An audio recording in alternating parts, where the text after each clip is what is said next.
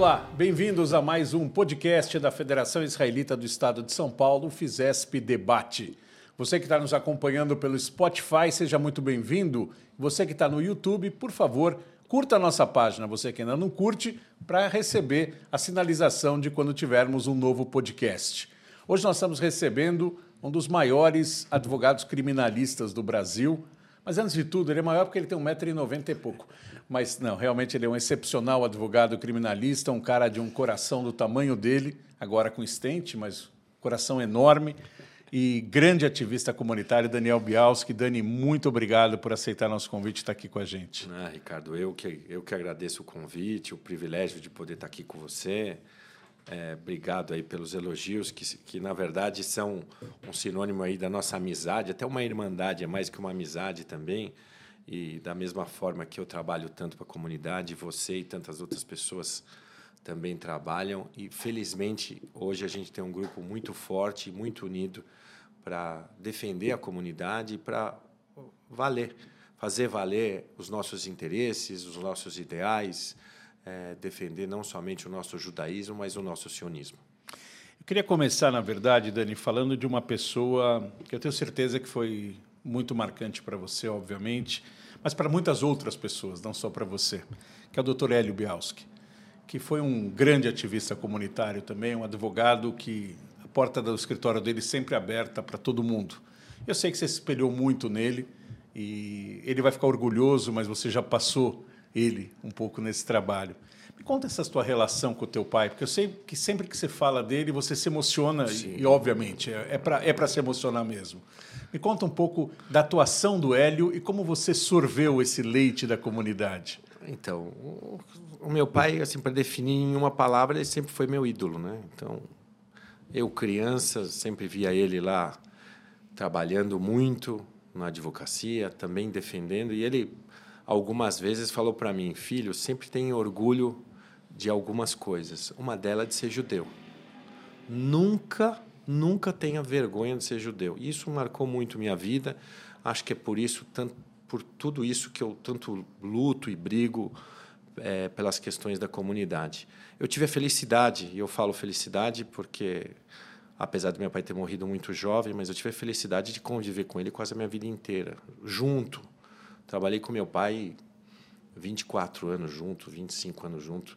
Então eu via meu pai todo dia no escritório. Quando eu era solteiro, via ele na casa é, dele e da minha mãe. E depois que eu me casei, ou ele ia comigo nos jogos do Corinthians, ou a gente sempre tinha um evento que a gente ia junto, voltava junto. Então tinha um convívio e eu sempre digo isso que ele sempre foi e vai ser o meu melhor amigo. Hoje eu substituí pelo meu filho, né? André. É, pelo André. Você tem também essa relação com o teu filho muito boa, então é, é algo que é muito marcante para mim e eu sempre segui aí é, esse sentimento dele. Acho que quando ele acabou falecendo de forma prematura, eu me senti na obrigação de fazer algo mais, de dedicar uma parte do meu tempo para a comunidade e foi aí que eu acabei me envolvendo, né?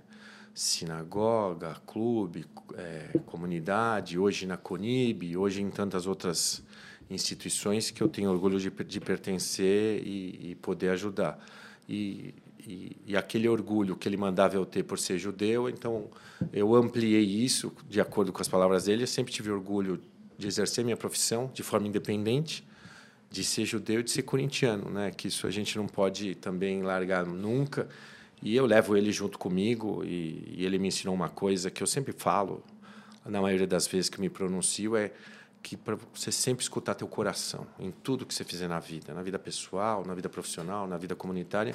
E eu sempre escuto meu coração para saber se eu estou indo pelo caminho certo. Então, ele de fato é uma luz, é, é alguém que, que me inspirava, me inspira e vai continuar me inspirando.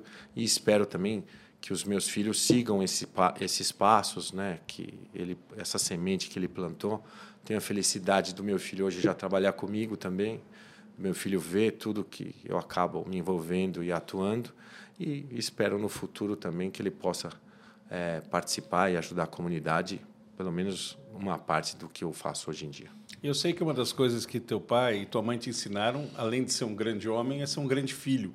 Eu sei o quanto você se dedica à tua mãe ainda hoje e o orgulho que ela tem quando você é homenageado, enfim, a gente vê nos olhos dela a satisfação de, dessa, dessa criação, né? Ver o resultado positivo que isso, isso deu para eles, né? É, Dani, você, é, tua primeira atuação como presidente, aliás, mostra até o teu caráter amplo na comunidade. Você foi presidente do Betel e, ao mesmo tempo, você era tesoureiro do Beit Rabat. Como você explica essa junção das duas entidades que pensam diferente? É, então, é, fala, falando um pouquinho da, da questão que você fez da minha mãe, eu acho que. Desculpa, desculpa, só começa de novo. É. Só, só para não, não, ficar em cima. Tá bom. Um telefone. Só começar de novo. Tá bom. Pode ir? Pode ir. Falando um pouquinho aí do comentário que você fez a respeito da minha mãe, mas a gente que vem de berço judaico. É, a gente tem uma relação muito próxima com os pais, com os avós, né? É, eu lembro muito de todas as festas judaicas nas casas dos meus pais, dos meus avós, e tento repetir isso em casa. Então é uma relação realmente muito amorosa. Até hoje em dia, minha mãe me manda bom dia, te amo, coisas assim que se for pensar que eu tenho vou fazer 53 anos, minha mãe me tratando assim como se eu ainda fosse uma criança, mas eu fico muito feliz é, muito contente de ter ela ainda tão próximo, né? É, é, em relação à, à, à minha questão comunitária, como eu mencionei, quando meu pai faleceu, eu tomei uma decisão na vida de poder ajudar a comunidade. E eu também, é, nesse momento, eu rezei os 11 meses do Cádiz. E eu tinha que encontrar algum lugar para rezar. Porque não é todo lugar que se faz minyan de manhã e no fim do dia. Então, eu acabei indo frequentar o Beit Rabat Central, um pouco o Beit Rabat Itaim, o Beit Rabat do Morumbi e continuei frequentando a Betel, que era a sinagoga da minha família. Então, eu me revezava aí nessa reza, né? É, cada dia num lugar, de manhã num lugar, à tarde no outro.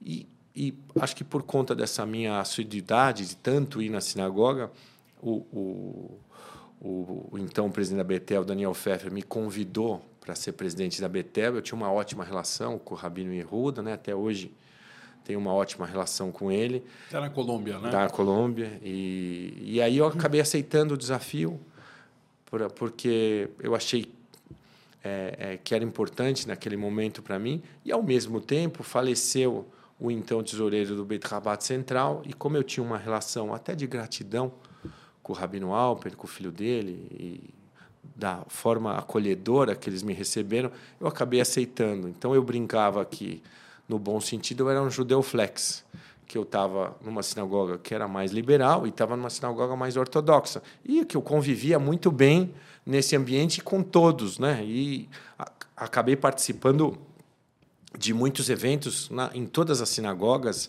e foi um grande aprendizado para mim. Foi um grande aprendizado é, não só para rememorar questões ligadas à religião, mas à fé, à esperança. E naquela época eu comecei a fazer uma coisa que eu faço até hoje, é, que é mandar mensagem de Shabat. Né? Então eu pego é, alguma coisa inspiradora, olho algum texto, algum livrinho que eu tenho e acabo mandando uma mensagem que é uma forma de eu distribuir aí é, paz, distribuir amor, esperança para as pessoas que, que a gente passou um período muito difícil aí da pandemia, muitas pessoas ainda estão passando, muita gente querida morreu, mas era uma forma também de eu, de eu ajudar a diversificar e de expandir aí esse meu judaísmo. Mas eu adorei, foi uma fase de muito aprendizado em todos os sentidos. É muito difícil ser presidente de uma sinagoga. É isso que eu ia te perguntar. Muito Os difícil. desafios. É muito difícil ser presidente de uma sinagoga, porque geralmente na sinagoga é, quem, quem, quem toma todas as decisões, apesar de você ter uma diretoria, é você com o rabino. E quando você é tesoureiro também de uma sinagoga do tamanho do Beit Rabat Central, da mesma forma, tem uma hierarquia é, um tanto pouco complexa e, e que você não consegue é, é, ajudar muito. Mas, é, felizmente, é, é, eu adorei. Foram períodos de crescimento como pessoa, como judeu, como líder, né?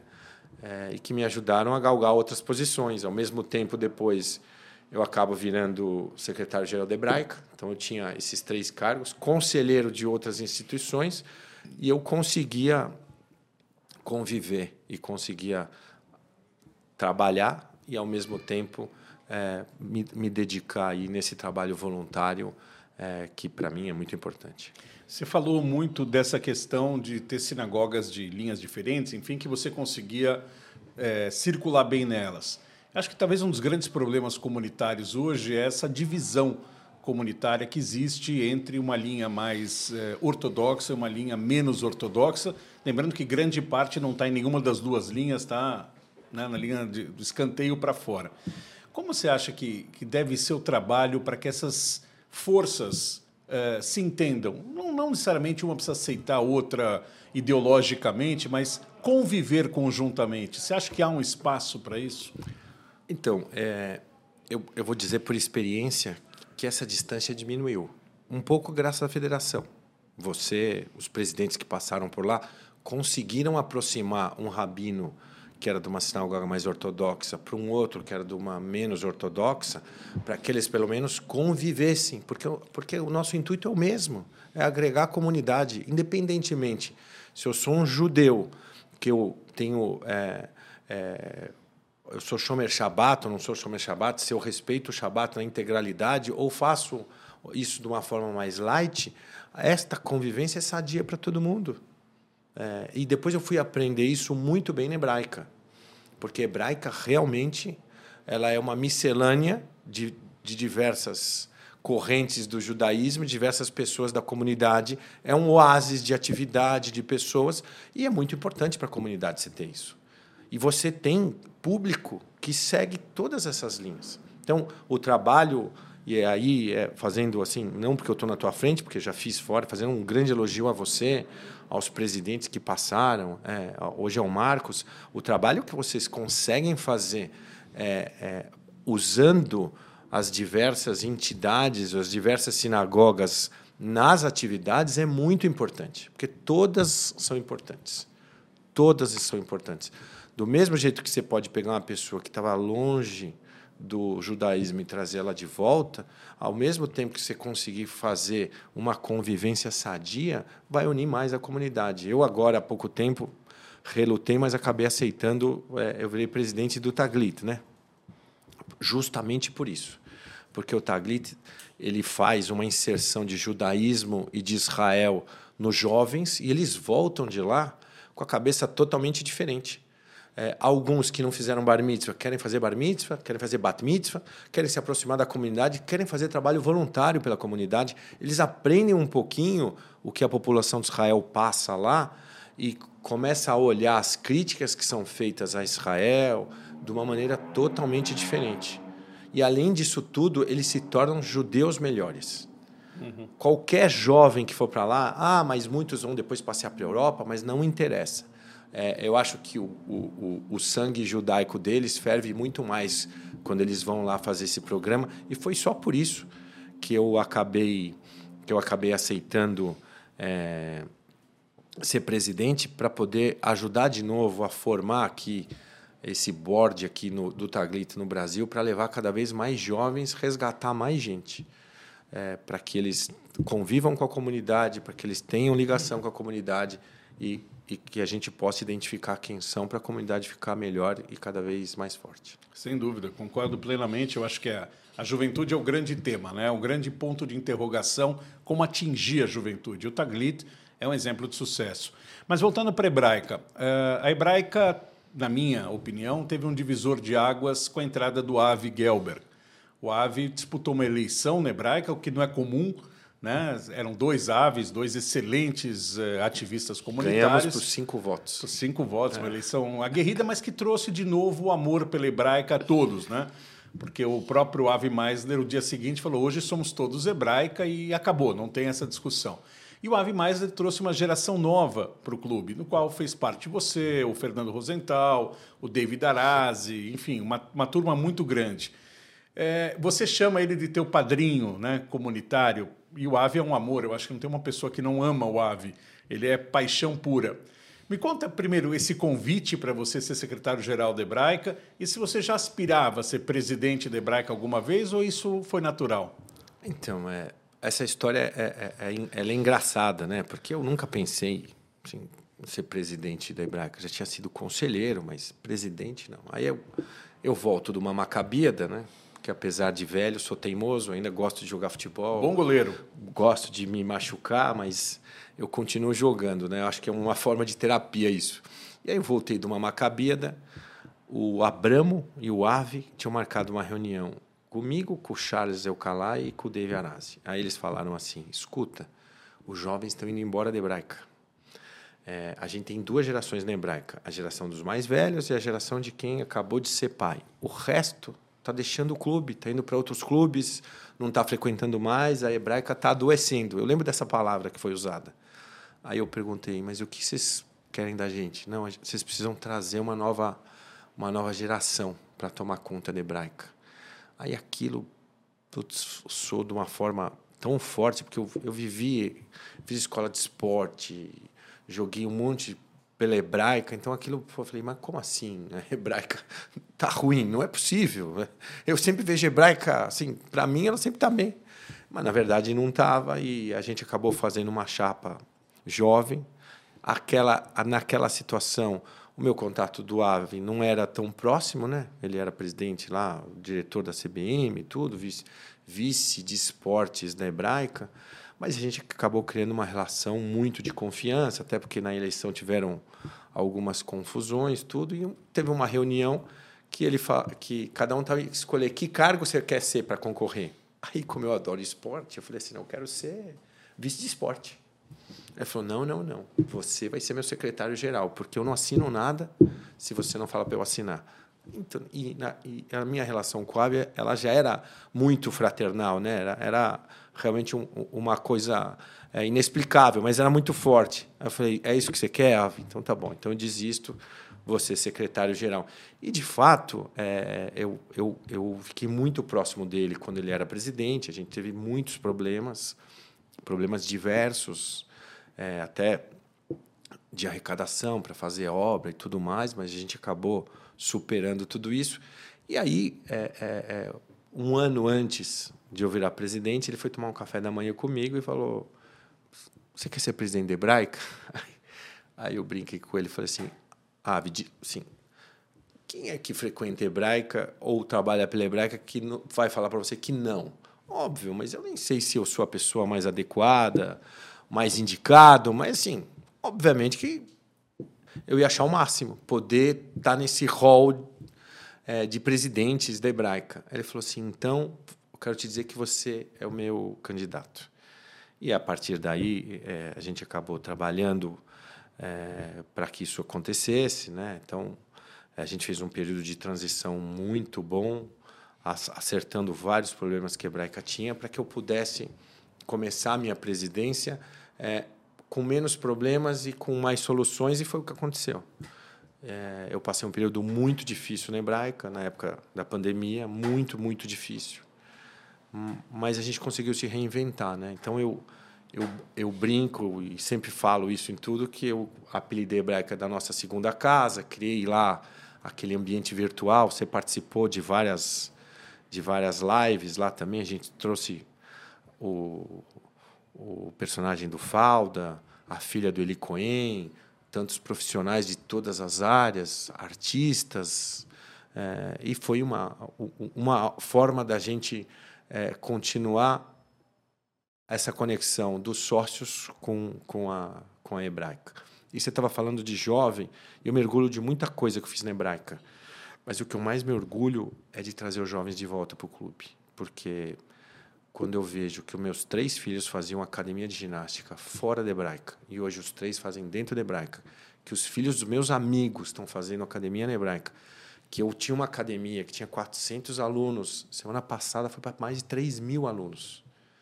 Metade é, entre 14 e 25 anos, é, eu falo assim, Missão cumprida. Missão cumprida. Missão cumprida. Fora todas as outras coisas. Parque aquático. É, é mas sim, é, é, esse para mim é um, é, acho que foi a cereja do bolo e teve também a questão da vacinação que não é só para a comunidade, mas foi para a comunidade maior, que foi algo que realmente eu me emocionei, algo que vai marcar minha vida para sempre. A Hebraica vacinou 90 mil pessoas, é muita gente, ajudou aí a a salvar a vida de tanta gente, assim, mostrando que o clube, que a comunidade, que o que a gente faz não é só para a gente, a gente não tem esse egoísmo que os antissemitas adoram dizer, muito pelo contrário. Acho que não tem comunidade no Brasil é, ou comunidade no mundo que ajuda tantos outros que nem a comunidade judaica. E São Paulo é um grande exemplo disso.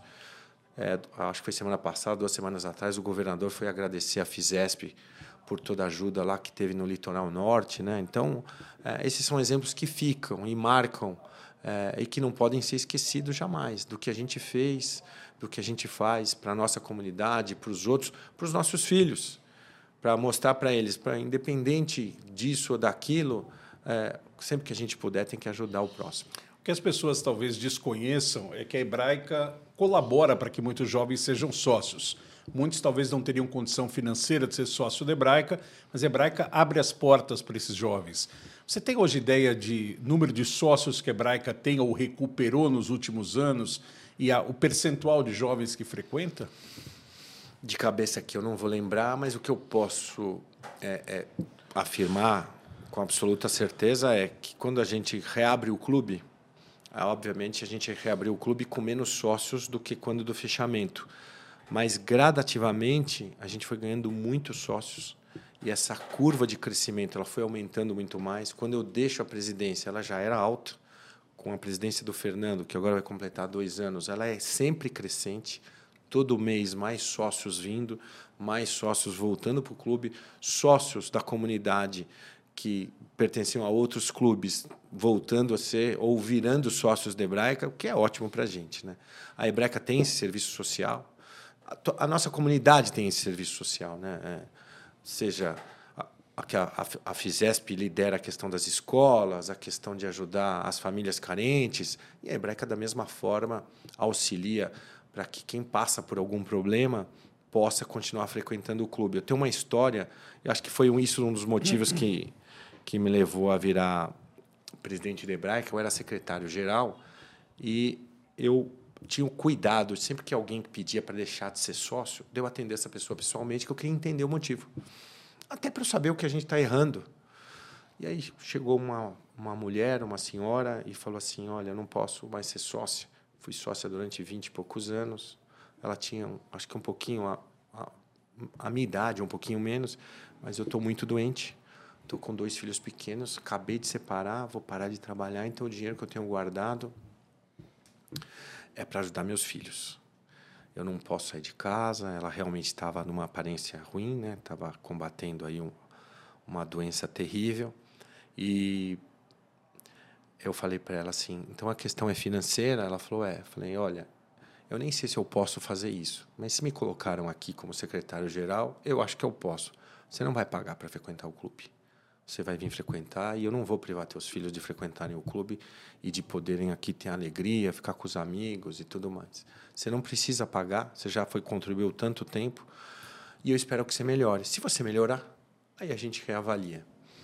Isso eu fiquei super é, emocionado com essa situação, né? Ela também e ela acabou aceitando. Acho que passou uns seis, oito meses, ela melhorou, voltou no clube falou que queria, falou, oh, eu vou voltar a trabalhar, queria voltar a pagar a mensalidade e ela começou a ajudar fazendo serviço voluntário.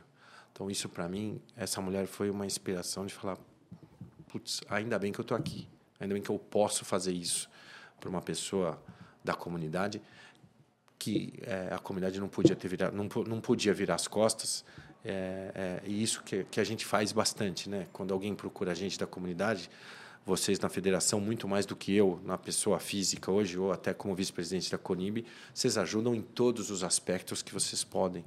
É, conectando, tentando ajudar de uma forma ou de outra, seja em questão de saúde, de escola particular. É, e a comunidade judaica tem essa qualidade de ajudar o próximo, de você é, é ter essa empatia de tentar ajudar quem merece. E, e, e isso, eu, independentemente de onde eu estiver, eu vou vou levar para o resto da vida. Quero deixar um testemunho aqui. Obviamente que a vez que eu estou como profissional da federação, a relação com a Hebraica sempre foi a melhor.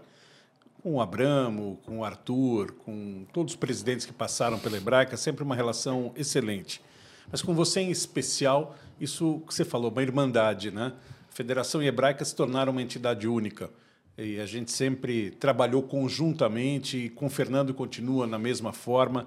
Eu acho que essa é uma mostra que a comunidade é unida e quando ela está unida ela é invencível. Porque o melhor que os nossos inimigos podem querer é que a gente seja esteja separado, esteja abrigado. Eu acho que a Hebraica é a casa da comunidade, é uma, uma entidade que nos enche de orgulho e você faz parte dessa história da Hebraica, ainda faz. Né? Agora o Fernando, que também é um, um doce de pessoa, mais ou menos, às vezes ele é meio brigão, mas estou brincando. O Fernando é um amor de pessoa e eu acho que a Hebraica enfim, hebraica é hebraica, ninguém tem uma hebraica, só nós temos hebraica. é verdade, eu falo isso porque vem pessoas de outros países visitar, parentes meus vêm visitar, ninguém acredita o que a hebraica é. E, e, e é pessoas até que não são da comunidade, quando visitam a hebraica, falam assim, meu Deus, eu não podia imaginar que o clube era que o clube era assim, que tinha tanta coisa, que tinha tanta atividade, e que fique assim, né? Lógico. Que, que, porque, eu, independente de eu estar lá ou não estar lá no comando, hoje eu sou presidente do conselho, mas o que eu quero é que a Hebraica cada vez mais transpire judaísmo, alegria, felicidade. Eu quero que seja isso mesmo. É, e é bom para todo mundo isso. Lógico. É bom para todo mundo.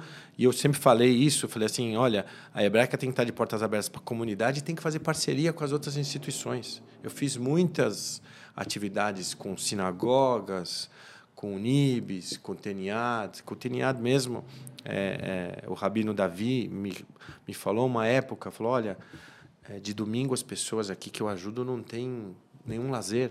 E aí a gente acabou fazendo um convênio para essas pessoas poderem frequentar o clube. Sobre eventos do Holocausto Sim, também? Sim, sobre eventos do Holocausto, que são nossos verdadeiros heróis. Eu sempre Lógico. falo isso. O que eles passaram. Quem imagina isso? E toda vez que eu vou brigar com alguém que é antissemita, algum nazista, alguma coisa assim, eu sempre falo: você já conversou cinco minutos com um sobrevivente de um campo de concentração para você falar o que você está falando? Você nunca falou. E por isso que eu sou tão, eu acho que tão radical em algumas atitudes é, enquanto é, é, vice-presidente da Conib, por conta disso, porque eu já conversei. Eu, eu tive parentes que morreram na guerra, você, um monte de gente da comunidade, então eu não posso deixar isso passar. E eu brinco até, eu não sei se você já assistiu aquele seriado Hunters. Eu brinco que eu sou um hunter aqui. Eu fico caçando, e eu caço mesmo. Antissemita, nazista. E é obviamente que a gente age de acordo com a atitude da pessoa.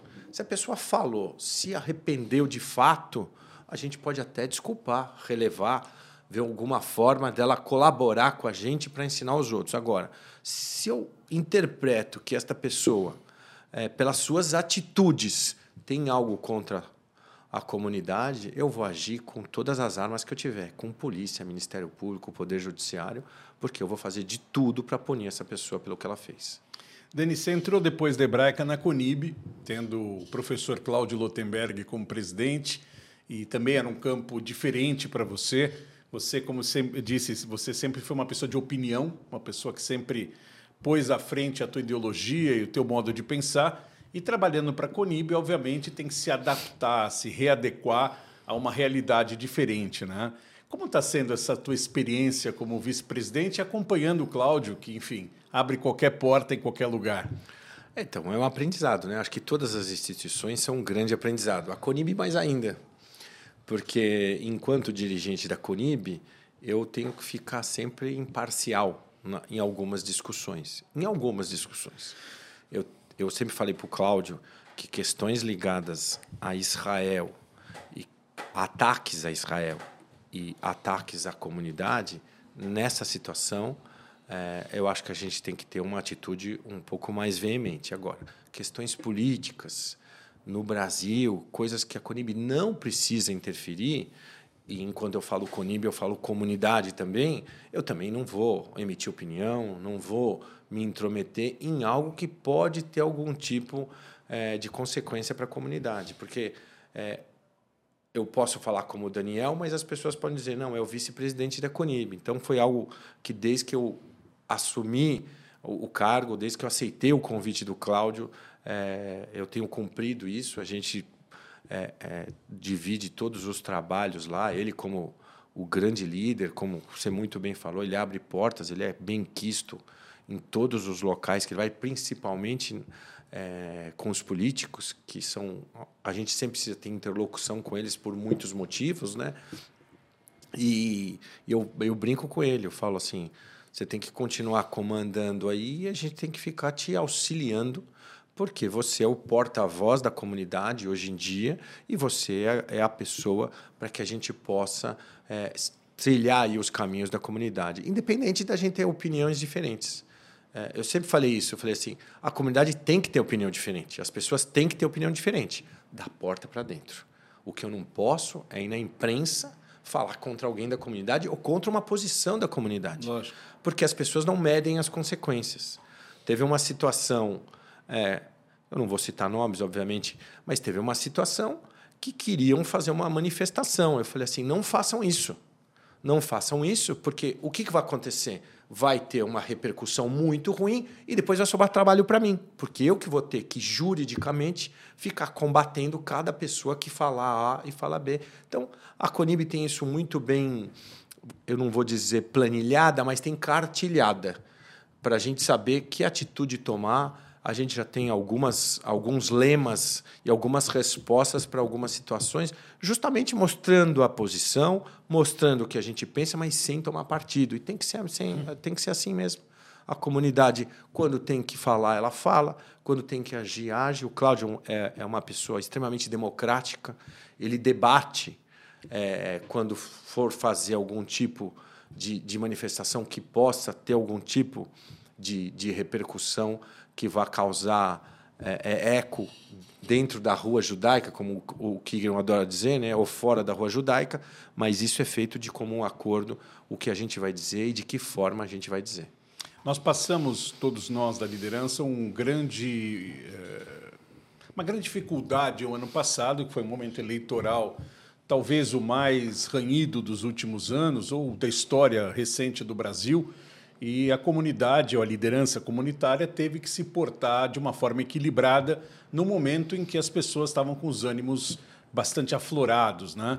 E, e, obviamente, as pessoas dos dois lados se excedem e cabe a nós tentar trazer novamente para dentro, e até escutei de alguns rabinos na ocasião, que nós temos que nos preocupar mais com o judaísmo e, obviamente, não despreocupar com o que está acontecendo no Brasil, mas a nossa relação é muito maior do que um processo eleitoral. Como foi esse ano de 2022 para você como Conib e depois como advogado? Não, advogado eu tive muito trabalho, né? advogado eu tive muito trabalho. É, foi um ano, profissionalmente falando, foi um ano de, de extremo sucesso para mim. Peguei casos bem complicados, de muita repercussão. Infelizmente, acabei é, é, é, fazendo o melhor trabalho possível e, e, conseguindo auxiliar e ajudar os clientes aí, muitos deles da, da esfera política.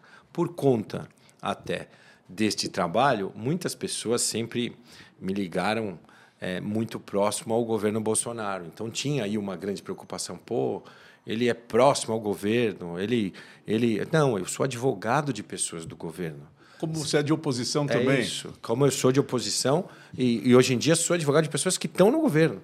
Mas, e, mas eu sempre quis deixar isso muito claro, porque eu sou advogado. Eu não, e, e se eu concordei em assumir uma posição comunitária que tem que ser equidistante, eu vou cumprir ela. Porque se eu não puder cumprir, eu peço para sair.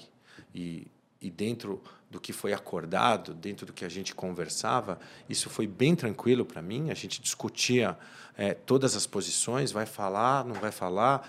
Eu auxiliei muitas vezes em falar com pessoas muito mais à direita sobre manifestações por telefone. Olha, você pode desdizer isso, pode fazer um pedido de desculpa. E muitas vezes as pessoas entendiam e cumpriam. Então é bom você ter alguém, alguém que tem interlocução com todos os lados. É, mas, para mim, eu não tive qualquer problema em relação a isso. Obviamente, eu tive muitas questões profissionais de pessoas que estavam em disputa, ou iam entrar em disputa, ou faziam parte do lado mais à direita, mas isso não interferia jamais no meu trabalho comunitário. Eu era advogado. Enquanto advogado, eu falava nas questões jurídicas. Eu nunca entrei em disputa política e nunca falei o A está certo ou o B está certo. É e eu sempre tentei defender a democracia. Né? A gente faz parte até do, do grupo de corintianos lá, você viu que várias vezes eu falei, ó, oh, para de falar de política aqui, aqui é para falar de Corinthians. Cada um tem o direito de apoiar B ou C e manifestar sua opinião. E felizmente a gente tem pessoas que pensam diferente para que a comunidade enxergue também o que talvez não consiga enxergar. Né? É, é, neste momento atual, independentemente se você votou no atual presidente, ou no atual governador, ou, em, ou no atual senador, o que a comunidade tem que fazer é ter boas relações com todos. Porque sempre a gente vai ter questões, pendências, pedidos que a gente precisa saber fazer, poder, poder, tem que ser recebido. E isso é muito importante para a comunidade, para que a gente fique protegido. Eu falei, eu faço parte de grupos de combate ao antissemitismo, é, não só na América Latina, mas mundial. Eu já escrevi algumas vezes lá. O Brasil tem a grande sorte, a grande sorte da gente ter muito boa relação até com quem fora do Brasil é nosso, são nossos inimigos, né? Outras religiões, os árabes, e o Brasil nunca teve qualquer tipo de atentado que pudesse colocar em xeque essa é, relação harmoniosa, que tem que ser mantida. Uhum. E eu sempre falei isso para todas as pessoas, as personalidades políticas que eu falei. Falei assim: não tragam para o Brasil um problema que é externo. Deixe o problema externo para lá. O Brasil tem as comunidades e elas se conversam muito bem. E, e, eu fico muito feliz quando a gente vai num evento da comunidade árabe ou comunidade católica e vice-versa. Eu fico muito feliz de poder conversar com essas pessoas e falar: escuta, aquilo que foi falado não está muito legal, vamos tentar é, ordenar o discurso para a gente não criar ainda mais e fomentar esse ódio que existe entre não entre nós, mas entre pessoas da nossa comunidade, que existem de fato, radicais tem para todo lado. O que a gente tem que saber é, é combater e, e, isolar essas pessoas. Às vezes eu sempre falo que a gente dá muito palanque a determinadas pessoas que não têm visibilidade. Então você pega um influencer, entre aspas, que tem 50 seguidores, e depois da comunidade judaica ele acaba tendo vários milhares, porque a comunidade vai repercutindo o que ele fala. Então, existem casos, como você bem disse, que é melhor você trazer a pessoa para mais perto, tentar, até porque ela é idiota, ela não é antissemita, ela só falou uma besteira. Tem casos que são jurídicos, que não tem escolha, como o caso de um vereador, que você defendeu o Daniel Allenberg contra um vereador que o xingou em plenário. Quer dizer, esse não teria muito que. Porque até ele repetiu depois né, o xingamento. Então, casos e casos, só que a comunidade às vezes não entende e nos cobra posicionamentos que nós não temos condição. Nós trabalhamos com a lei brasileira, com a Constituição do Brasil, né, com o Código Penal brasileiro. A gente não pode fugir disso, a gente não vai contratar alguém para matar determinada pessoa. Então, às vezes é difícil nós educarmos a nossa comunidade até onde nós podemos ir. E eu acho que esse é um trabalho que você faz muito bem de mostrar, através do Código Penal, o que essas pessoas podem Sim. sofrer. Não, e eu sempre faço questão de todos os grupos, você faz parte de vários, de WhatsApp, as pessoas que reclamam, eu falo assim: você tem ideia do trabalho que a federação e a Conib fazem? Não, você não tem ideia. Porque quando as pessoas começam a postar um vídeo e repostar, eu falo: para de repostar isso, isola isso federação está tomando conta, Conib está tomando conta, o trabalho que a federação faz de monitoramento é, é fantástico. E, e, e, realmente a gente consegue gerenciar as crises e consegue tomar as melhores soluções em tempo recorde, em tudo, muito rápido. Uma manifestação aqui, um evento ali, o que, que a gente vai fazer? Qual atitude a gente vai tomar? Isso é feito com com muito cuidado e, e muito estudo, né? Não, e, e eu vou dizer é, com uma perfeição incrível, seja com assessor de imprensa, com dirigente, onde a gente está envolvido, seja com terceiras pessoas que a gente tem que falar, é, é muito, muito importante.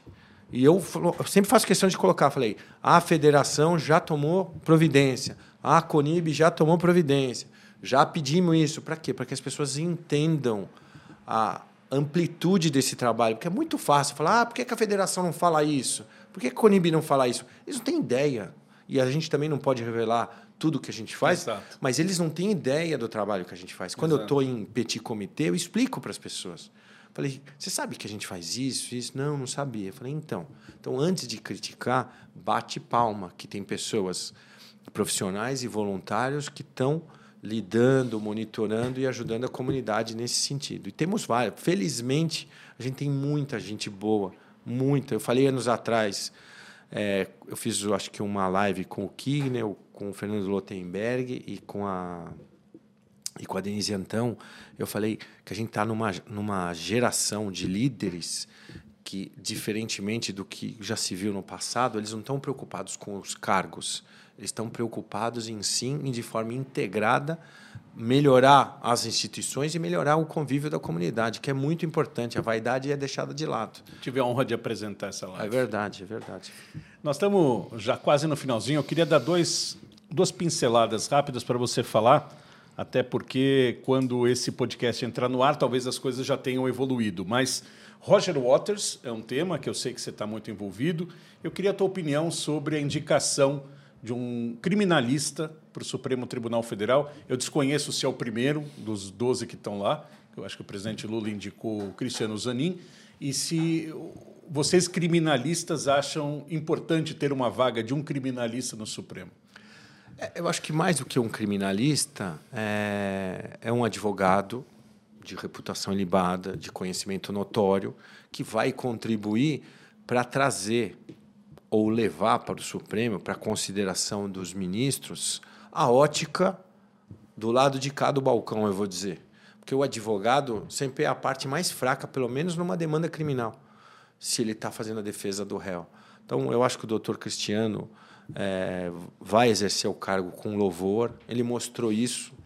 Ele nunca desistiu de provar é, todas as ilegalidades que aconteceram naqueles processos do ex-presidente Lula. Então, ele tem um mérito nisso que é só dele. Eu vi ex-presidente na época. É, ex-presidente, então. É um mérito só dele, para provar que aquilo ali era um jogo de cartas marcadas. E, hoje em dia, se vê que todos os processos estão sendo anulados por isso. Mas quem levantou esta bandeira e entrou com um, dois, cinco, dez recursos foi ele, dizendo: olha, vocês vocês estão mal ferindo a Constituição, aqui tem um erro gritante, a justiça não pode fechar os olhos para isso.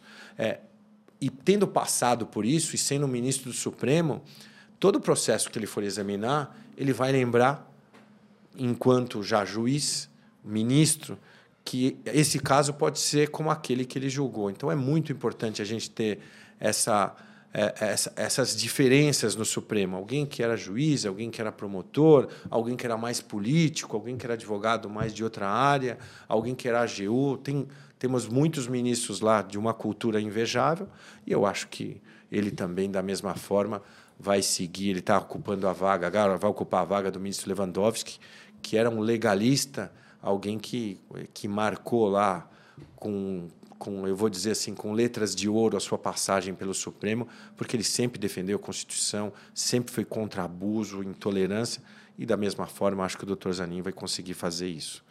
Em relação a o Roger Waters, é, a Conib, as federadas, muitos advogados voluntários, a gente está fazendo um trabalho muito amplo a respeito de tudo que ele fez pelo mundo a respeito do que a justiça de várias cidades fizeram em relação a ele, de todas as manifestações dele, para aproveitando o momento infeliz que a gente vive no Brasil e pelo mundo, de preconceito, de ódio, de intolerância, mostrar que o Brasil não pode fechar os olhos para uma atitude que nem a dele, que vai em show e fala mal dos judeus, que vai em show e de alguma forma evoca o, o Holocausto, que vai em show, que dá risada do que aconteceu com Anne Frank, que vai em show, coloca um porco com uma estrela de Davi.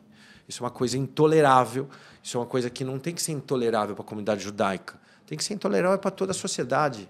Porque hoje é a comunidade judaica. Amanhã pode vir alguém que pode falar dos afrodescendentes é, e de outras minorias. A gente não pode deixar isso acontecer. Então, a comunidade está se mobilizando, vai tomar atitude em todas as esferas, inclusive jurídica, para tentar evitar que é, ele realize essas coisas aqui no Brasil. Se a gente não conseguir juridicamente, pelo menos a gente vai ter alertado a polícia e se ele fizer qualquer tipo de manifestação nos shows, ele pode ser preso.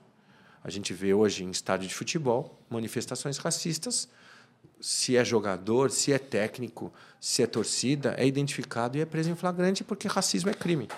Uhum. E as manifestações dele, várias, são absolutamente, indiscutivelmente racistas. E não adianta agora ele dar entrevista dizendo assim: olha, eu estava é, interpretando um personagem. É, essa, essa historinha não cola e nem vai colar. Então, a gente está vigilante, federação, CONIB e esse grupo aí que a gente tem muito forte, que a gente vai tomar atitude, que a comunidade saiba disso, que a gente tá, vai tomar uma atitude em todas as instâncias imprensa, sociedade, polícia, justiça, para evitar esse tipo de coisa. Dani, muito obrigado.